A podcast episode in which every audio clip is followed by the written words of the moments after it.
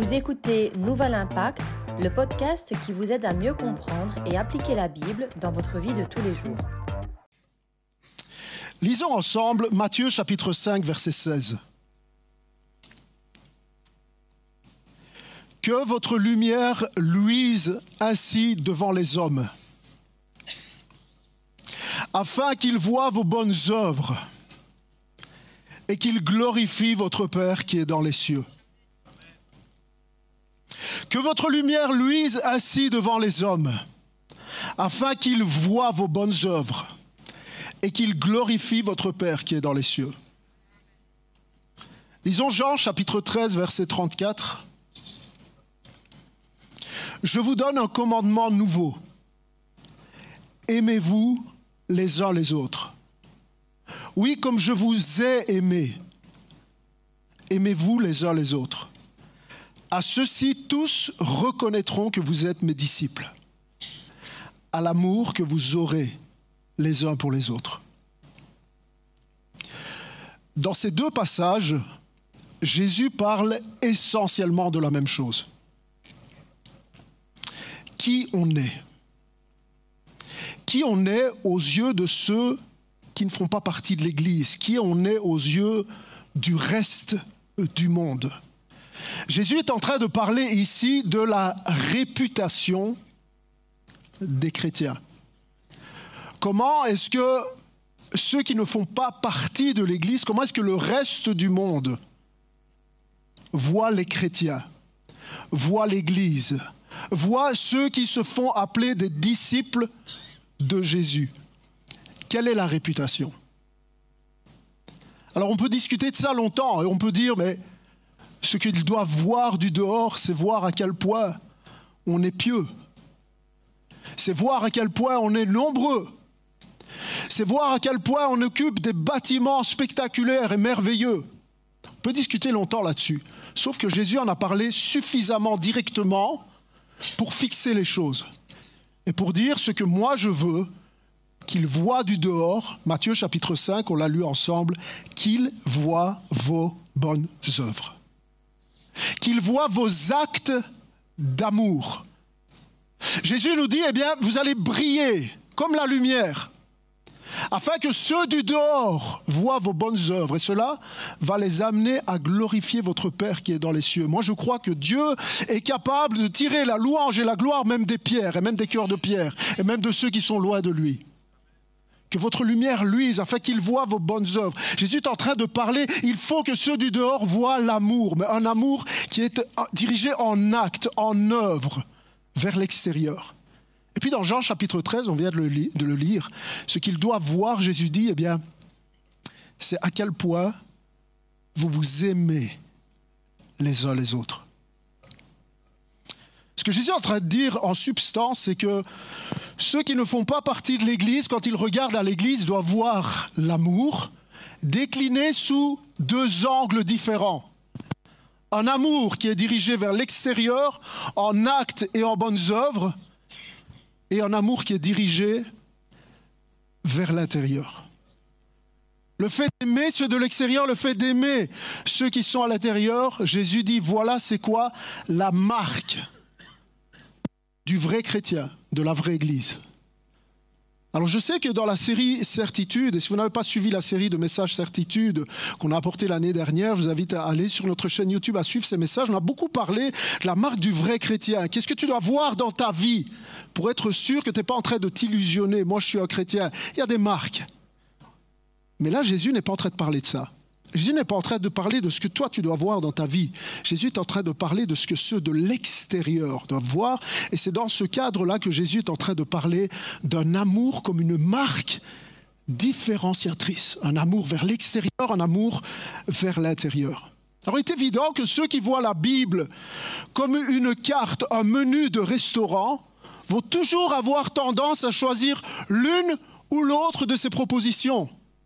Et tu te retrouves d'un côté avec un christianisme où on dit il faut qu'on s'aime les uns les autres. Et on est tellement renfermé sur nous-mêmes, tellement hermétique que finalement il n'y a plus personne qui entre, il n'y a plus personne qui sort sauf les pieds devant, si vous voyez ce que je veux dire. Un christianisme qui est en train de mourir de vieillesse. Vous voyez de quoi je parle? Et puis tu te retrouves d'un autre côté avec un christianisme qui est finalement tellement ouvert, tellement les autres, les autres, les autres, que finalement ça ressemble plus à une œuvre sociale qu'à une église. Et ce christianisme-là est aussi en train de s'éteindre. Je crois que l'église qui va survivre au XXIe siècle est celle qui va embrasser tout le message de Jésus.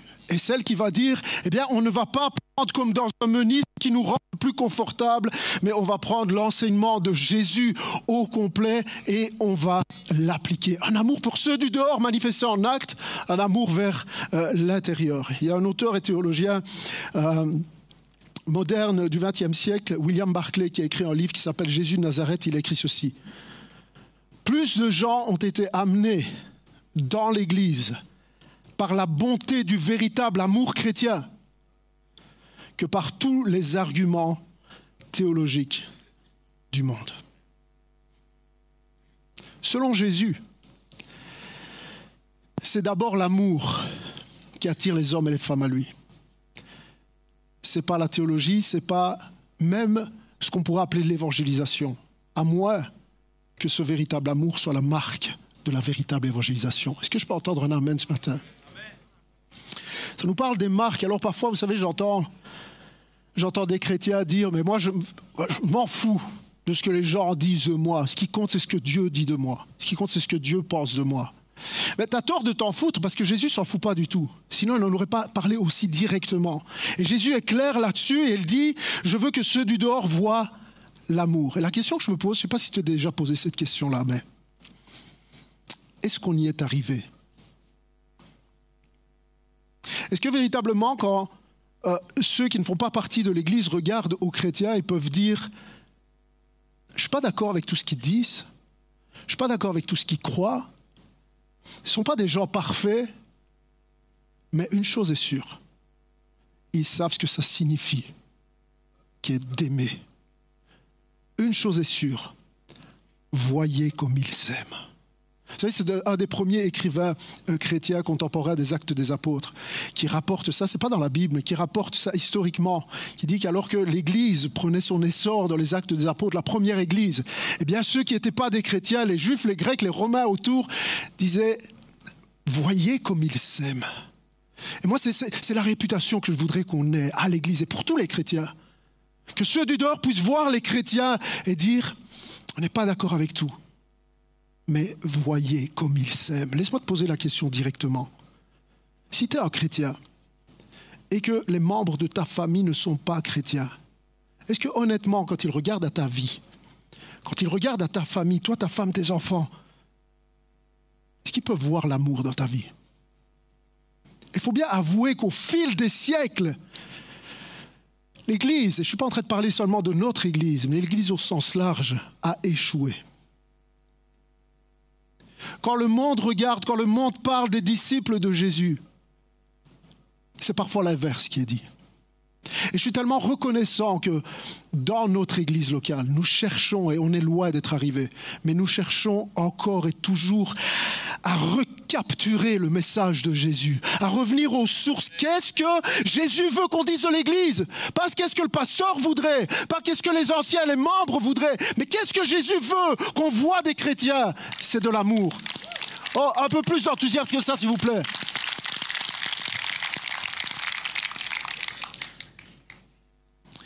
Alors peut-être quelqu'un va dire, mais j'ai pas bien compris parce que normalement le titre du message ce matin c'était Jésus et les conflits dans la série Jésus et moi. Pasteur, tu t'égares. En fait, je m'égare pas du tout parce que vous allez, suivez-moi bien, c'est exactement de ça dont Jésus parle ici, c'est exactement de ça dont il est question, de conflit. Vous avez remarqué que quand Jésus parle de l'amour, Jean chapitre 13, il n'en parle pas comme des autres attributs chrétiens il n'en parle pas comme des autres fruits de l'esprit. Jésus parle de l'amour comme de la marque distinctive de la vraie Église. C'est de l'amour. Là, on pourrait se poser la question, c'est intéressant parce que il n'y a pas que les chrétiens qui aiment. Avant d'être chrétien, on était capable d'aimer. Et je crois qu'il y a même des, groupes en dehors de l'Église, en dehors des chrétiens, qui savent aimer et même manifester de l'amour par des bonnes œuvres. Je crois vraiment qu'un athée est capable d'aimer sa femme autant que j'aime la mienne. Les autres religions, un musulman est capable d'aimer son enfant autant que j'aime le mien, et un juif est capable d'aimer ses amis au moins autant que j'aime les miens. Ce n'est donc pas de cet amour-là que Jésus est en train de parler, puisqu'il parle d'un amour qui, qui amène une différence. pour comprendre ce que Jésus est en train de dire, il faut regarder un peu de plus près à ce qu'il dit dans ce texte quand il dit Aimez-vous les uns les autres Oui, comme je vous ai aimé, aimez-vous les uns les autres. Jésus ne dit pas aimez-vous les uns les autres seulement. Jésus ne dit même pas aimez-vous les uns les autres comme je vous aime. Mais Jésus dit aimez-vous comme je vous ai aimé. Et la clé de compréhension par rapport à cet amour qui amène une différence par rapport au reste du monde, eh bien, se trouve justement dans le temps que Jésus utilise dans cette phrase. Vous savez, dans le grec, on appelle ça le temps aoriste. C'est un temps qui, quelque part, est, chronologique. Le temps aoriste est utilisé dans le Nouveau Testament, par exemple, quand on parle des généalogies. Vous savez, dans Matthieu chapitre 1, verset 1, il est dit euh, qu'Abraham engendra euh, Jacob, qui engendra Isaac, qui engendra Judas, qui engendra euh, Tamar, etc. Il y a comme un ordre. Il y a comme un qui arrive après l'autre. Il y a une chronologie dans les faits. C'est exactement ce que Jésus dit ici. Quand il emploie ce temps, il dit, comme je vous ai aimé, ce que Jésus est en train de dire, c'est, aimez-vous, écoutez bien, comme je vous ai aimé avant que vous ne m'aimiez. Aimez-vous comme je vous ai aimé le premier. Aimez-vous comme je vous ai aimé quand vous étiez encore des pécheurs. Aimez-vous comme je vous ai aimé quand vous étiez loin de moi. Aimez-vous comme je vous ai aimé quand nous étions en conflit quand nous étions des ennemis, quand nous étions loin l'un de l'autre. Aimez-vous de cet amour-là? L'amour dont il est question ici, c'est un amour qui est différent. C'est un amour qui se manifeste précisément dans des contextes de conflit. Dans un contexte où normalement, partout ailleurs dans le monde, ça appellerait à la haine, ça appellerait à la vengeance, ça appellerait à la colère, ça appellerait à la violence. Jésus dit, vous allez vous aimer d'un amour qui est différent. Dans un contexte, dans des contextes de conflit, dans des contextes où c'est compliqué, où c'est difficile d'aimer. Jésus est clair avec ça. Il dit, si vous aimez seulement ceux qui vous aiment, qu'est-ce que vous faites d'extraordinaire? Tu veux une médaille pour ça? On va le lire, c'est ce que Jésus dit. T'aimes seulement ceux qui t'aiment, tout le monde fait ça. Quelle est la différence? T'aimes seulement ceux qui sont d'accord avec toi, ceux qui sont comme toi, ceux qui sont à l'église le dimanche matin. En réalité, tu ne les connais pas. Tout le monde est super gentil, tout le monde est super beau. Peut-être parce que tu ne les connais pas, on va y revenir. Mais c'est dans le cadre où partout ailleurs dans le monde, des situations qui amèneraient à se haïr, qui amèneraient à se casser, à se diviser, qui amèneraient à manifester de la haine, de la colère, de la médisance, de la calomnie, c'est là que les chrétiens vont marquer la différence. Et c'est de cet amour-là que Jésus parle. Aimez-vous comme je vous ai aimé alors que vous étiez loin, alors que vous étiez des ennemis, alors que nous étions en conflit. Lisons ensemble Matthieu chapitre 5 verset 46. Écoutez ce que dit Jésus. Si vous aimez seulement ceux qui vous aiment, allez-vous prétendre une récompense pour ça? J'aime trop Jésus, trop direct. Tu veux une médaille? Les collecteurs d'impôts, les pêcheurs eux-mêmes ne font-ils pas autant? Si vous ne saluez que vos frères, que faites-vous d'extraordinaire? Les païens n'agissent-ils pas de même Verset suivant, Luc chapitre 6, verset 32, c'est dit différemment. Si vous aimez seulement ceux qui vous aiment, pensez-vous avoir droit à une reconnaissance particulière? Tu fais rien de spécial. Tu fais rien de spirituel quand tu aimes seulement ceux qui t'aiment. C'est un autre amour dont il s'agit. Les pécheurs aiment aussi leurs amis. Et si vous faites du bien seulement à ceux qui vous en font, pourquoi vous attendriez-vous à de la reconnaissance? Les pécheurs n'agissent-ils pas de même Je voudrais aller au centre de ce que Jésus veut dire ici et t'amener à réaliser ceci. Cherchez à vous réconcilier avec une personne qui vous a blessé. C'est précisément l'acte d'amour qui différencie les chrétiens du reste du monde. Parce que c'est comme ça que Jésus nous a aimés, lorsque nous étions encore ses ennemis. Et dans ce message, je voudrais t'amener à, à réaliser et à comprendre comment Jésus nous a aimés. Puisqu'il nous appelle à nous aimer comme il nous a aimés, eh bien, il faut d'abord comprendre comment il nous a aimés afin de pouvoir nous aimer comme il nous a aimés. Et C.S. Lewis dit, eh bien, l'amour chrétien pour Dieu et pour les gens est une question de volonté d'abord. Et je vais t'amener à te positionner à la fin du message. Comprendre comment Dieu t'a aimé, comprendre aussi à quel point nous étions séparés, ennemis, en conflit avec Dieu. Et regarder, pour ce faire, regarder aux étapes de gestion du plus grand conflit que l'univers a jamais connu, aux étapes de gestion du conflit utilisées par Jésus. Je crois que c'est important de regarder comment Jésus a géré le plus grand des conflits parce que je crois que c'est les mêmes étapes que nous sommes appelés à pratiquer dans la gestion de nos conflits interpersonnels. Disons ensemble 2 Corinthiens chapitre 5 verset 17. Paul dit si quelqu'un est en Christ, il est une nouvelle créature, les choses anciennes sont passées, voici, toutes choses sont devenues nouvelles. Merci pour les trois qui reçoivent. Si quelqu'un est en Christ, je vais répéter, je ne vais pas vous laisser sortir de là jusqu'à ce que vous disiez un vrai Amen, parce que ce texte-là revêt une puissance absolument merveilleuse. Les choses anciennes sont passées. Voici, toutes choses sont devenues nouvelles. Et tout cela vient de Dieu, qui nous a réconciliés avec lui par Jésus-Christ et qui nous a donné le ministère de la réconciliation. En effet, Dieu était en Christ, il réconciliait le monde avec lui-même en ne chargeant pas les hommes de leurs fautes, et il a mis en nous la parole de la réconciliation. Nous sommes donc des ambassadeurs pour Christ, comme si Dieu adressait par nous son appel. Nous supplions au nom de Christ, soyez réconciliés avec Dieu. En effet, celui qui n'a pas connu le péché, il l'a fait devenir péché pour nous, afin qu'en lui, nous devenions justice de Dieu. Disons le verset suivant, Romains chapitre 5, verset 10. Car si lorsque nous étions ennemis, nous avons été réconciliés avec Dieu par la mort de son Fils, à plus forte raison étant réconciliés, serons-nous sauvés par sa vie? Et non seulement cela, mais encore nous nous glorifions en Dieu par notre Seigneur Jésus-Christ, par qui maintenant nous avons obtenu la réconciliation. Amen. Voici la pensée. Paul ne, lésine pas sur les mots. Nous étions ennemis de Dieu. le Nouveau Testament parle du terme inimitié qui parle d'un véritable véritable opposition, une hostilité entre Dieu et les hommes.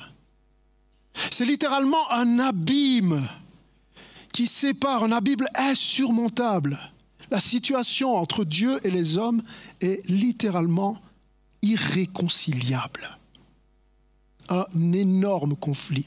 Nous étions ennemis de Dieu. Il y en a, tu même pas au courant que tu étais ennemi de Dieu à cause du péché, et tu peut-être là pour entendre ça.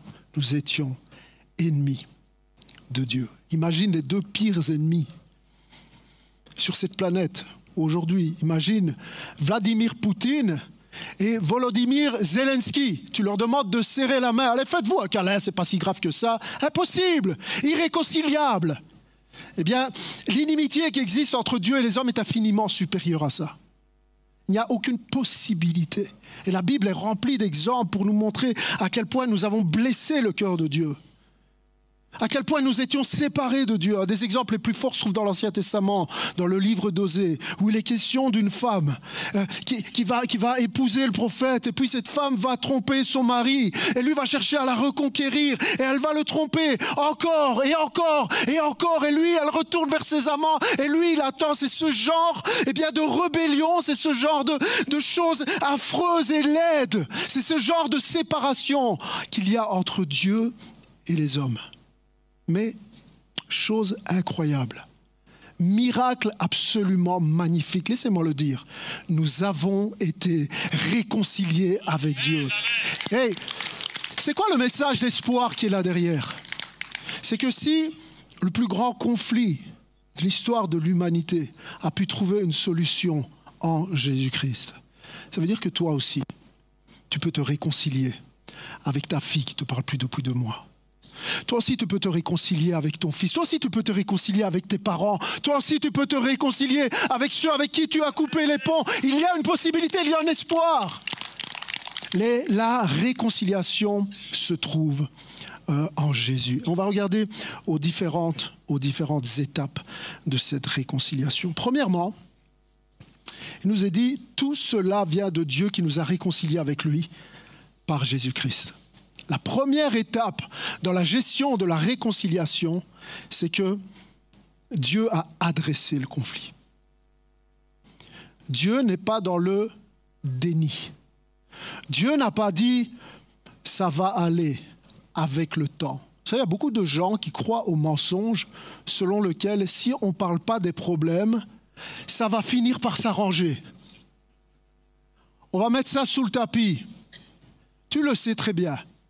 Il n'y a rien qui disparaît tout seul.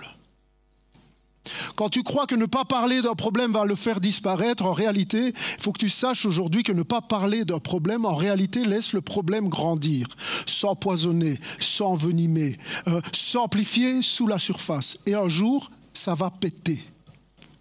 Et tu le sais. Dieu a adressé la situation. Et si aujourd'hui tu te trouves dans une situation de conflit avec quelqu'un, avec un frère, avec un membre de ta famille, le premier point que tu dois intégrer, c'est que attendre, mettre ça sous le tapis, faire comme si ça n'existait pas, le déni n'est pas une solution. Il faut adresser le problème. Mais c'est quand même incroyable qu'on ait des conflits dans les familles chrétiennes, dans les couples chrétiens, dans l'église, avec, euh, avec mon frère, avec ma soeur, avec un tel, avec une telle. C'est fou ça. Vous savez, la question n'est pas est-ce qu'il y aura des conflits?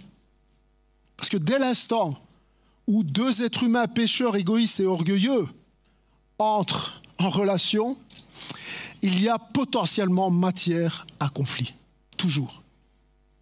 Dans aucune église saine, le pasteur va dire ici, il n'y aura jamais de conflit. C'est faux. La question n'est pas s'il y aura des conflits. La question est comment on va gérer les conflits. Dans aucun mariage sain, eh bien, papa et maman vont dire ici, il n'y aura jamais de conflit. Il y aura des conflits. La question, est-ce qu'on va les adresser de la bonne manière? Est-ce qu'on va les gérer de la bonne manière? Nous sommes appelés à adresser les conflits. Mais comment les adresser? Et à qui les adresser? Le réflexe que nous avons, c'est d'adresser les conflits à tout le monde. On répand les choses, sauf à la personne concernée. L'appel est de premièrement adresser le conflit à Dieu. Je crois que beaucoup de problèmes trouveraient des solutions avant que le conflit éclate si nous apprenions d'abord à adresser nos conflits à Dieu. Parce que c'est dans ce moment-là que Dieu va changer peut-être ton cœur et que Dieu va changer le cœur peut-être de l'autre personne. Mais ce que nous faisons, nous, on répand ça au téléphone, sur les réseaux sociaux, et tu sais pas, c'est pas pour juger, hein, mais tu sais pas, quand ça commence par c'est pas pour juger, souvent il y a un jugement qui arrive. Mais adresser le problème à Dieu nous permet d'aligner notre cœur, permet au Saint-Esprit eh bien de nous donner de la compassion au lieu de nous donner de la colère permet euh, à nos cœurs de changer et certainement nous permet aussi de prier pour l'autre personne à qui on en veut tellement. Et ça vient apaiser les choses, peut-être avant la confrontation. Et évidemment, premièrement, adressez à Dieu. Deuxièmement, adressez-vous à la personne concernée, à la personne qui vous a offensé, à la personne qui vous a blessé, à la personne avec qui vous avez eu des mots peut-être malheureux. Il s'agit d'adresser le problème. Avoir des conflits, c'est normal, mais, les laisser s'empoisonner, c'est beaucoup moins normal parce qu'elle est là, la différence chrétienne. Quand tu es capable d'aimer à l'intérieur du conflit. Et comment on fait ça? Comme Jésus a fait. Comme Dieu a fait, il nous a réconciliés avec lui par Jésus-Christ. Dieu n'est pas dans le déni. Dieu adresse les choses, Dieu adresse les problèmes, Dieu adresse les conflits. C'est la première étape que tu dois retenir. Retiens ceci, adresser les conflits. J'espère que tu vas retenir les quatre points ce matin. Deuxièmement, on voit que dans cette gestion de conflit, non seulement Dieu adresse le problème, il n'est pas dans le déni, mais deuxièmement, il est l'initiateur de la démarche. Initier la démarche de réconciliation. C'est plus compliqué ça, parce que c'est à l'autre, c'est à l'autre de venir, c'est lui qui m'a pas mal parlé. En plus, moi, j'ai déjà fait des petits signes pour qu'il comprenne. adresse, initie. Mais Dieu prouve son amour envers nous, parce que lorsque nous étions encore des pécheurs, Christ est mort pour nous. Tout cela vient de Dieu qui nous a réconciliés avec lui. Prenez toujours l'initiative de la réconciliation. Et je pourrais m'arrêter là ce matin et te dire, tu es en conflit avec quelqu'un, fais une démarche. À qui est-ce que tu dois envoyer un message? Avec qui est-ce que tu dois prendre rendez-vous? Avec qui est-ce que tu dois parler au téléphone? Quel problème est-ce que tu dois adresser? Pourquoi c'est si important de dire ça? Parce que dans Matthieu 5, 23, quelqu'un a dit, si donc tu présentes là ton offrande à l'autel, et que là tu te souviennes que ton frère a quelque chose contre toi, laisse là ton offrande devant l'autel et va d'abord te réconcilier avec ton frère. Puis, viens présenter ton offrande. Ah oui, mais il faut regarder au contexte. Parce que l'apôtre Paul, souvent il dit des choses, il faut regarder le contexte. Ah non, c'est pas l'apôtre Paul, c'est Matthieu. C'est qui ça, Matthieu? Ah ben non, dans Matthieu, il n'y a pas la vie de Matthieu. Il n'y a pas les paroles de Matthieu, il y a les paroles de Jésus. Et c'est Jésus qui dit ça. Et peut-être la, décision que tu dois prendre ce matin, elle est très simple. Juste prendre ce que Jésus a dit au sérieux. Parce qu'en réalité, quand tu viens le dimanche matin au culte et que tu es là en train de chanter plein de mensonges, c'est ta bonté. Oui, oui, c'est ta bonté. Ben, Dieu te dit, laisse, arrête. Laisse là ton offrande, laisse là ta louange, savez que l'apôtre Pierre nous parle de prières eh bien, qui sont, où il y a littéralement des obstacles à nos prières. Vous savez que dans Proverbe 28, il est, question de prières qui sont littéralement comme des abominations aux oreilles de Dieu. Je n'ai pas envie que ma prière soit comme une abomination aux oreilles de Dieu. Et à quel moment il se passe ça? À quel moment il y a un obstacle? Eh bien, quand c'est de louange, quand c'est trop offrande, vient d'un cœur dur. Vient d'un cœur qui dit j'ai pardonné, hein, mais pardonner, ça ne veut pas dire réconcilier. Sauf que ce que je vois ici, et quand Jésus s'adresse à ses disciples, il dit, si tu vois que ton frère a quelque chose contre toi, laisse son offrande et va te réconcilier. Pas juste pardonner. Et trop souvent, il y a des gens qui se cachent là derrière. J'ai pardonné, mais chacun sa vie. Hein. Chacun son chemin. Non, tu es dans la même église. Tu n'es pas appelé seulement à pardonner, tu es appelé à te réconcilier. Parce que c'est dans la mesure où tu te réconcilies, eh bien que tu peux à nouveau être libre dans ta relation avec Dieu. Parce que c'est ça que tu dois comprendre. Tout péché, y compris le péché du conflit, constitue un obstacle dans ta relation avec Dieu. Tout péché. Même quand c'est un conflit avec ta femme, et c'est de ce conflit-là que l'apôtre Pierre parle dans, euh, dans 1 Pierre chapitre 3 verset 7. Il dit réconciliez-vous afin que rien ne fasse obstacle à vos prières. Quand tu remets à plus tard la réconciliation, quand tu dis c'est à lui, c'est à moi, tu laisses l'amertume grandir. Tu laisses le problème s'aggraver, tu laisses la situation se répandre autour. Alors que si tu prends l'initiative, alors peut-être que certains vont dire oui mais je vais quand même pas le faire maintenant, sinon elle va croire que je le fais à cause de la prédication. Sauf que tu veux qu'elle sache que tu le fais à propos de quoi? De ta bonté de cœur?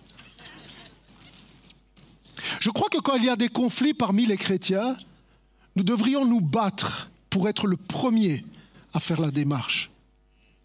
Parce que c'est là l'occasion en or pour montrer la différence. C'est pas quand tout va bien. Alors mon frère, ma soeur, tu es en conflit aujourd'hui? Sois le premier. Vas-y maintenant, tu peux sortir ton téléphone, fais quelque chose, fais une démarche, sois l'initiateur, adresse le problème et agis. Tu es plus fort que ce que tu crois. Parce que le Saint-Esprit vit en toi. Et peut-être tu dis non, c'est ah ça fait trop mal. Cette personne me dégoûte. On va parler tout à l'heure des personnes qui nous dégoûtent. Cette personne m'a tellement blessé. Je peux pas moi faire la démarche. Alors c'est elle qui m'a fait du mal. Je vais passer pour quoi? Tu vas passer pour un chrétien? Tu vas passer pour un enfant de Dieu? Parce que tu sais quoi? Le troisième, la troisième démarche qui est peut-être la plus difficile, qui est peut-être la plus difficile et qui va pas plaire à tout le monde. En tout cas, c'est sûr que vous trouvez pas ça dans le livre de Gestion des conflits en psychologie de Thomas Eckilman, pour ceux qui connaissent. La troisième étape, c'est mourir. Adresse, initie, meurt. Mourir. Il n'y a pas de réconciliation sans une mort. Remarquez qu'il est écrit, nous avons été réconciliés avec Dieu par la mort de son Fils. Nous n'avons pas été réconciliés avec Dieu par la naissance de son Fils, par la vie de son Fils, par la résurrection de son Fils. Nous avons été réconciliés avec Dieu par la mort de son Fils. Vous savez, ceux qui me connaissent un peu savent que je ne suis pas un exemple quand on parle d'alimentation. J'avoue, comme on dit chez nous, j'aime bien manger une crasse de temps en temps. Et j'avoue, le dimanche matin, après le culte, quand on rentre à la maison, qu'on sort du kinépolis, souvent une heure et demie, deux heures l'après-midi, on a faim, et je passe devant le KFC. Et là, je suis sûr qu'ils font exprès au moment où je passe, ils enclenchent les hôtes. Et alors, il y a l'odeur de poulet frit qui arrive dans la voiture. Et je ralentis parce que je sais que j'ai deux petits ours derrière. Et eux, ils sont là, KFC, KFC, pas, pas, KFC, KFC. Et moi, je regarde Manon, je fais. Oh, Allez, on va leur faire plaisir. Parce que vous avez eu un bon bulletin, hein J'avoue. Et puis, vous savez, quand on va chez Ikea, j'arrive pas à passer devant les. Je sais, on, descend encore de niveau, mais devant les trucs, vous savez, les petits, petits hot dogs, là. Un, deux, trois, comme ça, juste pour couper l'appétit. Comme dirait mon fils, c'est bon à la santé. C'est bon pour la santé, c'est bon à la santé. C'est juste du pain et de la viande. OK? Sauf que je suis tombé cette semaine il y, a, un chercheur qui n'a rien, trouvé de mieux à faire que de prendre ce genre de petites saucisses industrielles. Je ne suis pas en train de faire une mauvaise publicité pour Ikea, il ne s'agit pas d'Ikea. Et de, couper une tranche et de passer ça au microscope. Est-ce qu'on peut, est peut montrer euh, photo de la petite saucisse au microscope? Oui, c'est un poil. J'espère que c'est un poil du cochon, pas du boucher. Oui, c'est un genre de petite bête, je ne sais pas c'est quoi. Et j'étais fâché quand j'ai vu ça. Sur le chercheur, je dis qu'est-ce qu'ils ont besoin d'aller mettre un microscope sur la, sur la saucisse là? Franchement. vous êtes d'accord avec moi pour dire que c'est pas le microscope qui a mis le cheveu ni la petite bête. Le microscope, le microscope a juste révélé ce qu'il y avait à l'intérieur. qu'il faut que tu comprennes, c'est que les conflits, c'est le microscope qui est pointé sur ton cœur. La façon dont tu gères, dont tu te comportes, dont tu parles quand tu es en conflit, c'est comme un microscope qui vient montrer ce qu'il y a à l'intérieur de ton cœur. Hey, c'est pas le microscope qui a mis les crasses à l'intérieur de la saucisse. C'est pas le conflit qui met des crasses à l'intérieur de ton cœur. Ça vient juste révéler ce qu'il y a à l'intérieur. Ça vient juste révéler le reste de ta vie chrétienne, le reste de ta dévotion. Ça vient juste révéler ton niveau de sanctification. Ça vient juste montrer ce qu'il y a exactement à l'intérieur. Parfois, je suis là, ouais, mais c'est ma femme, elle m'énerve. Tu m'as énervé, j'ai dit des trucs, voilà. C'est ta faute. Sauf que Jacques n'est pas vraiment d'accord avec moi quand il dit, Jacques chapitre 4, verset 1, d'où proviennent les conflits et les querelles? De Manon, évidemment. N'est-ce pas des désirs égoïstes qui combattent, regardez-moi, qui combattent sans cesse en vous Eh ouais, on vous prépare une petite surprise. Jacques dit, c'est pas le microscope le problème. Le problème, c'est la nature de la saucisse. C'est pas le microscope le problème, c'est pas le conflit le problème. Problème, c'est ton cœur égoïste et orgueilleux. Vous savez, Dieu a vraiment une manière différente de voir les conflits.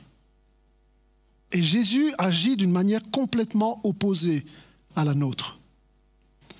J'étais intéressé cette semaine de réfléchir au fait que le pire ennemi de Jésus, celui qui a trahi Jésus, Judas, était un employé de Jésus, était un membre de l'Église de Jésus. Judas faisait partie du cercle proche qui était autour de Jésus. Pourquoi Judas et pas plutôt un pharisien ou un romain, mais pourquoi le Judas de Jésus, c'est Judas? Pourquoi celui qui a trahi Jésus fait partie du, du cercle proche de Jésus? Pourquoi est-ce qu'il y a Jésus a voulu une opposition à l'intérieur? Pourquoi Jésus a voulu son ennemi là tout près de lui? Suivez-moi bien, ça m'a fait penser à une autre histoire dans l'Ancien Testament. Vous savez, quand le peuple s'apprête à, entrer en terre promise avec Josué, dans le livre de l'Exode, Dieu dit au peuple, eh bien, je ne vais pas chasser tous les ennemis devant vous directement. Je ne vais pas faire ça la première année, peut-être même pas la deuxième année. Parce que si je fais ça, le pays va devenir un désert. Il va avoir la végétation, il va avoir les bêtes sauvages qui vont venir dans le pays. Vous n'êtes pas encore prêts, vous n'êtes pas encore assez nombreux, vous n'êtes pas encore assez puissants. Vous n'êtes pas prêts pour une telle liberté, pour un tel accomplissement de promesses. Et Dieu va laisser l'opposition, Dieu va laisser les ennemis pendant un temps là en terre promise, alors que le peuple arrive. Je veux que tu comprennes que c'est exactement la même chose avec nous. Dès l'instant où tu vas arriver dans un lieu d'accomplissement, dans un lieu de promesse, toujours tu vas trouver de l'opposition. Toujours tu vas trouver des ennemis là. Et la raison pour laquelle Dieu laisse des ennemis, bien, c'est parce que tu n'es pas prêt. Et si Dieu te donnait toute la promesse d'un coup, en réalité, ce qui se passerait, c'est que ton cœur s'enflerait d'orgueil. Mais la Bible dit que Dieu fait grâce aux humbles, mais qu'il résiste aux orgueilleux. Et donc Dieu permet l'opposition dans ta vie pour ton bien, comme une bénédiction, pour t'aider à développer l'humilité. J'aime ça parce qu'il est dit que Judas cherchait une occasion de le livrer. Et pendant que Judas cherche une occasion de livrer Jésus, Jésus cherche une occasion de mourir. Toi, dans les conflits, tu peux être Jésus ou tu peux être Judas. Tu peux être celui qui va chercher à gagner, celui qui va livrer l'autre, celui qui aura le dernier mot, celui qui va survivre. Ou tu peux être Jésus, celui qui cherche une occasion de mourir, celui qui cherche une occasion de grandir celui qui cherche une occasion de développer ce pourquoi ce conflit arrive, pourquoi cette opposition, pourquoi cet ennemi. Peut-être c'est Dieu qui a fait ça. Vous savez, moi j'ai toujours tendance à attribuer à Dieu les moments dans ma vie où tout va bien, les moments confortables, et à attribuer au diable les oppositions et les ennemis.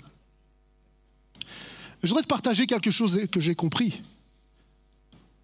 C'est que souvent, Dieu va permettre l'opposition et les ennemis pour t'amener sur tes genoux.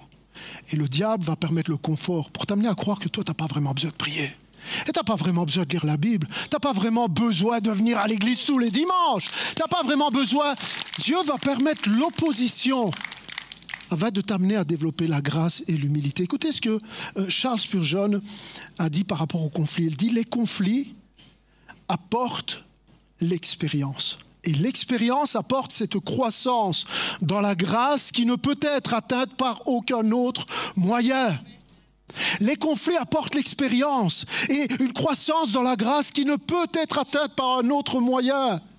J'ai besoin d'un conflit, j'ai besoin d'une opposition, j'ai besoin d'une guerre, j'ai besoin d'un Goliath, j'ai besoin d'un Judas. Donnez-moi Judas, hé Judas, tape ton meilleur coup et me rate pas.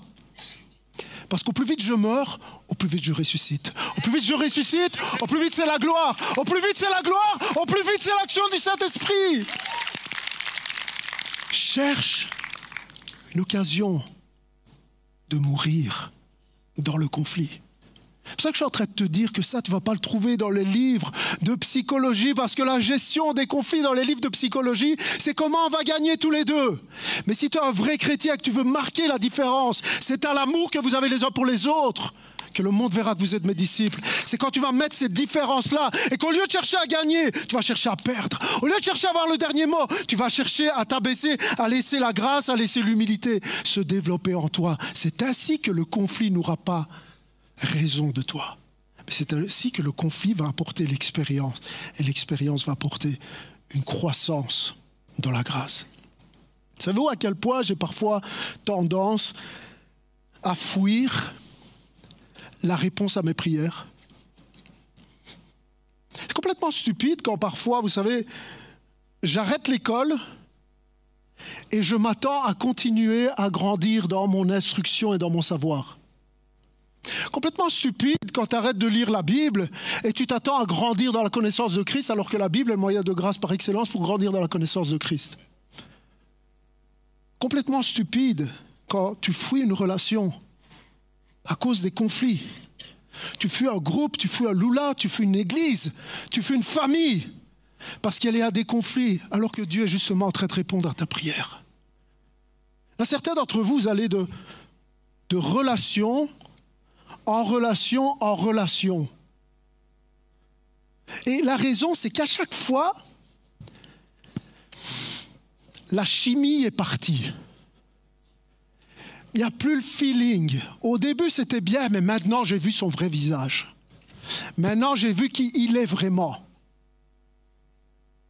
Tu fouilles le conflit. Il n'y a plus la chimie. Parce que tu es revenu les pieds sur terre, il n'y a plus la chimie. Maintenant, j'aimerais te dire qu'avec la chimie, tu peux te mettre en couple. Mais avec la chimie, tu ne peux pas rester en couple. Avec la chimie, tu peux faire des bébés. Mais avec la chimie, tu ne peux pas élever des enfants, élever des hommes et en faire des hommes et des femmes de Dieu. Tous ceux qui ont plus de 60 ans ici vont être d'accord avec moi pour dire que si tu veux grandir dans la relation, si tu veux grandir dans ton mariage, si tu veux grandir dans ton église, il va falloir que tu apprennes à gérer les conflits. Il va falloir que tu apprennes à adresser, à initier et à mourir. Il va falloir que tu choisisses est-ce que je vais être un Judas ou est-ce que je vais être un Jésus dans ce conflit. Ce que je veux que vous voyez ce matin, c'est que vous voyez, quand on parle de conflit, en réalité, dans, une perspective divine, dans une perspective biblique, en réalité, le, conflit visible en cache un autre. Le conflit visible n'est pas le vrai conflit. Parce que le vrai conflit, il est avec toi-même. Et, la Bible dit, vous n'avez pas à lutter contre la chair et le sang. C'est-à-dire que ton ennemi dans le conflit, il n'est pas l'autre. Il n'est pas en face de toi, il est en toi. Dis avec moi Galate chapitre 6, verset 1. Frères et sœurs, si un homme vient être surpris en faute, vous qui êtes spirituels, redressez-le dans un esprit de douceur. Voilà le conflit. Veille sur toi-même. Voilà l'enjeu dans le conflit. C'est toi-même si tu es spirituel. De peur que toi aussi tu ne sois tenté. Portez les fardeaux les uns des autres et accomplissez ainsi la loi de Christ. Note ceci, la distance crée la distorsion. Est-ce qu'on peut afficher ça? La proximité crée la compassion. La distance crée la distorsion.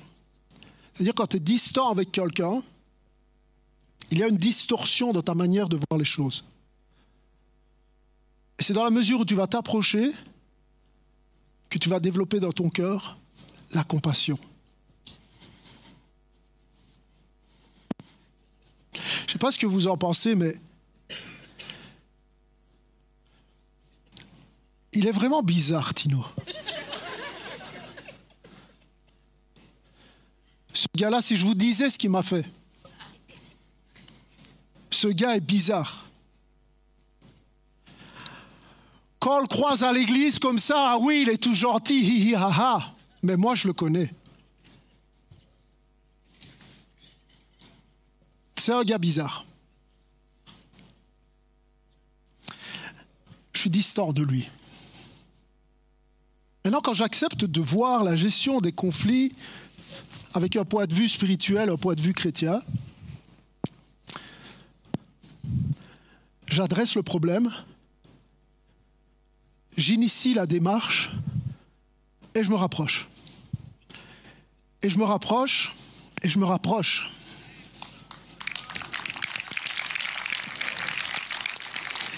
Et en réalité, ce que je suis en train de découvrir, c'est que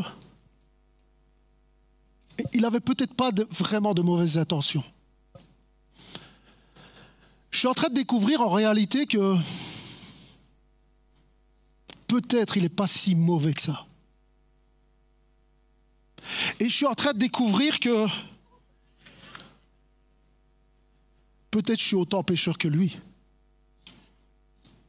Parce qu'en réalité, je ne suis pas en train de porter son péché. Dieu porte son péché. Mais le fait que je me rapproche, je me rappelle que il y a aussi dans ma vie quelque chose qui ne va pas. Que si lui est un pécheur, j'en suis peut-être pire que lui. Parce que Jésus dira, comment tu veux enlever la paille dans l'œil de ton frère avec une poutre qu'il y a dans ton œil? La distance crée la distorsion. La proximité crée la compassion.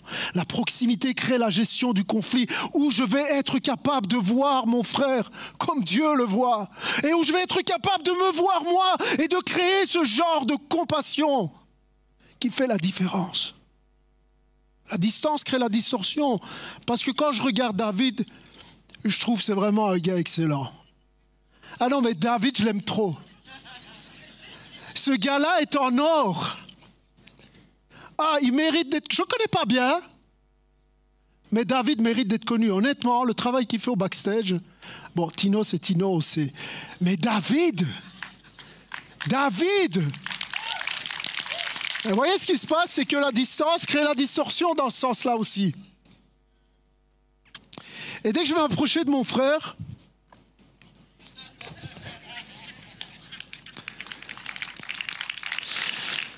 ce qui se passe, c'est que je réalise qu'il est peut-être pas si clean que ça.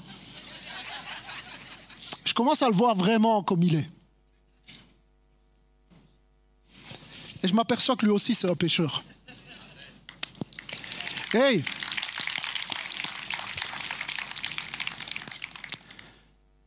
C'est ça l'Église. Il y en a qui pensent que le but du christianisme, c'est avoir un t-shirt blanc. Non, le but du christianisme, c'est avoir un cœur blanc. Mais il y a un moment donné, tu vas te salir les mains avec la vie de ton frère, avec la vie de ta sœur. Il y a un moment donné, ici, c'est le corps de Christ. Eh, j'aimerais dire à quelqu'un, si tu es là, si tu es dans cette église pour chercher la petite bête, pour discuter, pour te quereller. J'aimerais te dire, la plein des églises pour ça, t'es pas au bon endroit. Si tu es là pour juger le travail des autres, pour juger la vie des autres, t'es pas au bon endroit. Parce qu'ici, on va se serrer les coudes et on va aimer comme Jésus. Oh. Est-ce qu'on peut les applaudir? Merci les gars.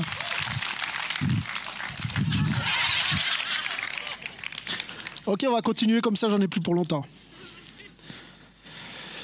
Quatrième point. Ok, adresse, initie, meurt. Quatrième, efface. Efface.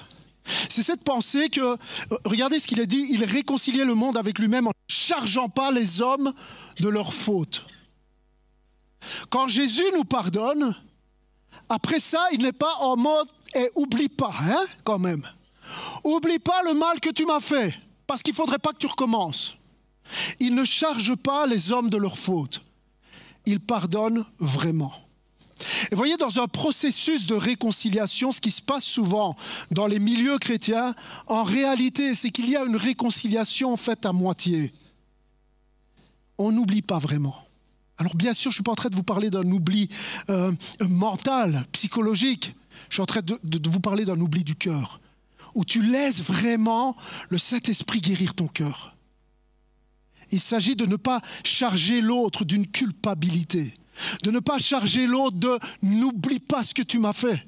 Parce que moi, j'oublie pas. Et si tu recommences, ça va pas faire deux fois, ça va pas faire trois fois, parce que cette fois-ci, moi, j'en peux plus de toi. Ça, c'est pas le pardon. Ça, c'est pas la vraie réconciliation. Il n'a pas chargé les hommes de leur faute. Je vous citais tout à l'heure C.S. Lewis qui a dit l'amour chrétien, soit envers Dieu, soit envers l'homme, est une affaire de volonté. Et la question ce matin, c'est est-ce que tu vas appliquer cette volonté-là pour marquer la différence, pour marquer véritablement la différence chrétienne? Regarde les quatre points, c'est la stratégie de Jésus. Adresse, initie, meurt, efface. Est-ce qu'on peut afficher? La stratégie de Jésus est simple. Hein. Aime. C'est ça la gestion des conflits qui marque la différence chrétienne. C'est juste quand tu vas aimer, comme lui nous a aimés. Est-ce que je peux entendre un amen ce matin? Et ça dit, si quelqu'un est en Christ, il est une nouvelle créature. Les choses anciennes sont passées, voici, toutes choses sont devenues nouvelles. Amen. Je demande aux musiciens de me rejoindre. Acclamons le Seigneur ensemble. Est-ce que je peux vous demander de vous lever Et dans le fait de vous lever, je vais vous demander de vous lever dans votre cœur pour une démarche de réconciliation pour quelqu'un qui doit adresser, quelqu'un qui doit initier, quelqu'un qui doit mourir, quelqu'un qui doit effacer. Je ne sais pas où tu es en ce moment. Mais une chose est sûre, si tu vis un conflit, si tu vis une querelle, peu importe avec qui, tu n'es pas là par hasard, Dieu t'appelle à marquer la différence aujourd'hui. Fais une démarche. Quelle démarche est-ce que tu vas faire? Les choses anciennes sont passées, toutes choses sont devenues nouvelles. Ferme les yeux un instant. Laisse le Saint-Esprit te convaincre que tu peux le faire, que tu as la force de le faire. Laisse le Saint-Esprit te convaincre que ce n'est pas au-delà de tes forces, mais que tu peux, toi aussi, agir comme Jésus. Parce que non seulement il te demande de le faire, mais il te donne la force pour le faire. Ce matin, n'endurcis pas ton cœur. Ce matin, ne laisse pas la parole passer. Je vous rappelle que cette série Jésus et moi, c'est amener les chrétiens à vivre comme des chrétiens. C'est amener les disciples de Jésus à aligner leur vie à celui qu'ils appellent leur Seigneur. Et ce matin, ce que Jésus te demande en somme, c'est d'aimer comme il nous a aimés, alors que nous étions ses ennemis, comme il nous a aimés quand nous étions séparés, quand nous étions en conflit. Il n'y a pas de conflit trop grand, trop profond, trop irréconciliable pour trouver un rapprochement, pour trouver une solution.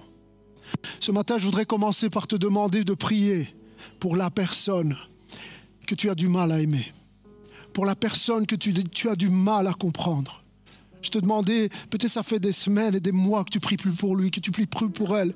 Ou peut-être ça fait des mois que tu pries pour lui et pour elle, mais tu vois rien se passer ni dans ton cœur ni dans la relation. Aujourd'hui, c'est un jour où les chaînes tombent. C'est un jour où les murs tombent et où tu peux enfin marquer la différence, aimer comme Jésus et tu vas voir le Saint-Esprit agir dans cette situation, dans ta vie, dans ton cœur. Est-ce qu'on peut prier ensemble, Église? Est-ce qu'on peut remettre tout ça entre les mains de Dieu? Son but aujourd'hui est de te libérer. Son but ce matin est de faire tomber les chaînes qui te tiennent. Dieu ne veut pas te faire mal. Dieu ne veut pas t'humilier. Dieu ne veut pas que les autres te traitent comme un torchon. Il veut te rendre semblable à Jésus, qui alors qu'il était crucifié, a dit Père, pardonne-leur, car ils ne savent ce qu'ils font. Et Jésus nous a aimés jusqu'au bout. Oh, je suis pas Jésus, t'es pas Jésus, mais l'esprit qui a ressuscité Christ est en toi. L'esprit qui était en Christ est en toi aujourd'hui. Tu peux aujourd'hui vivre le miracle de la réconciliation, peut-être de la réconciliation avec Dieu. Si tu es là pour la première fois, aujourd'hui je suis là pour te dire cette bonne nouvelle. Tu peux toi aussi être réconcilié avec Dieu. Mais peut-être certains d'entre vous être réconciliés avec Dieu. Mais il y a comme un blocage dans ta vie, dans ta relation avec Dieu. Parce que tu es en conflit avec quelqu'un. Tu dois t'engager aujourd'hui à ne pas sortir de ce lieu sans faire une démarche sans faire quelque chose, sans prendre rendez-vous, sans prendre une décision. L'amour, c'est de la volonté. Alors applique ta volonté ce matin. Prie ensemble notre Dieu, merci. Ta parole est une parole de vie. Ta parole nous encourage, ta parole relève, ta parole nous bénit. Seigneur, alors que nous sommes confrontés à des situations parfois qui nous semblent impossibles, tu ouvres une porte dans le désert. Tu traces un chemin là où il n'y en a pas. Seigneur, tu déplaces les montagnes, tu déplaces et tu ouvres la mer rouge. C'est vers toi que nous nous tournons ce matin. Bénis mes frères et sœurs, celui qui doit adresser, celui qui doit initier, celui qui doit mourir et celui qui doit définitivement effacer. Fais une œuvre dans les cœurs par ton esprit. Merci Jésus. Je te loue Seigneur. C'est la victoire qui se trouve en toi. C'est la victoire contre tout ce qui vient contre nous, qui chercherait à nous détruire. Seigneur, je prie pour celui qui a besoin d'un réconfort ce matin. Celui qui se demande si toutes ses oppositions, tous ses ennemis ne sont pas dus à quelque chose qu'il a fait de mal, ne sont pas dus au fait que tu l'aimes moins que les autres. Seigneur, bénis cette personne qui a besoin d'être réconfortée et de comprendre que les oppositions ne sont pas punitions. Seigneur, tu vois ceux qui se regardent de loin tu vois cette distorsion, parfois ce mensonge que le diable vient semer dans les cœurs contre un frère, contre une sœur, contre un membre de la famille. Alors que nous sommes prompts à soupçonner le mal, alors que nous sommes prompts à répandre la calomnie, alors que nous sommes prompts à répandre nos frustrations sur les autres, viens amener la paix. Donne-nous d'être ce peuple qui fait la différence dans ce monde, comme tu as fait la différence. Au nom de Jésus. Amen et Amen.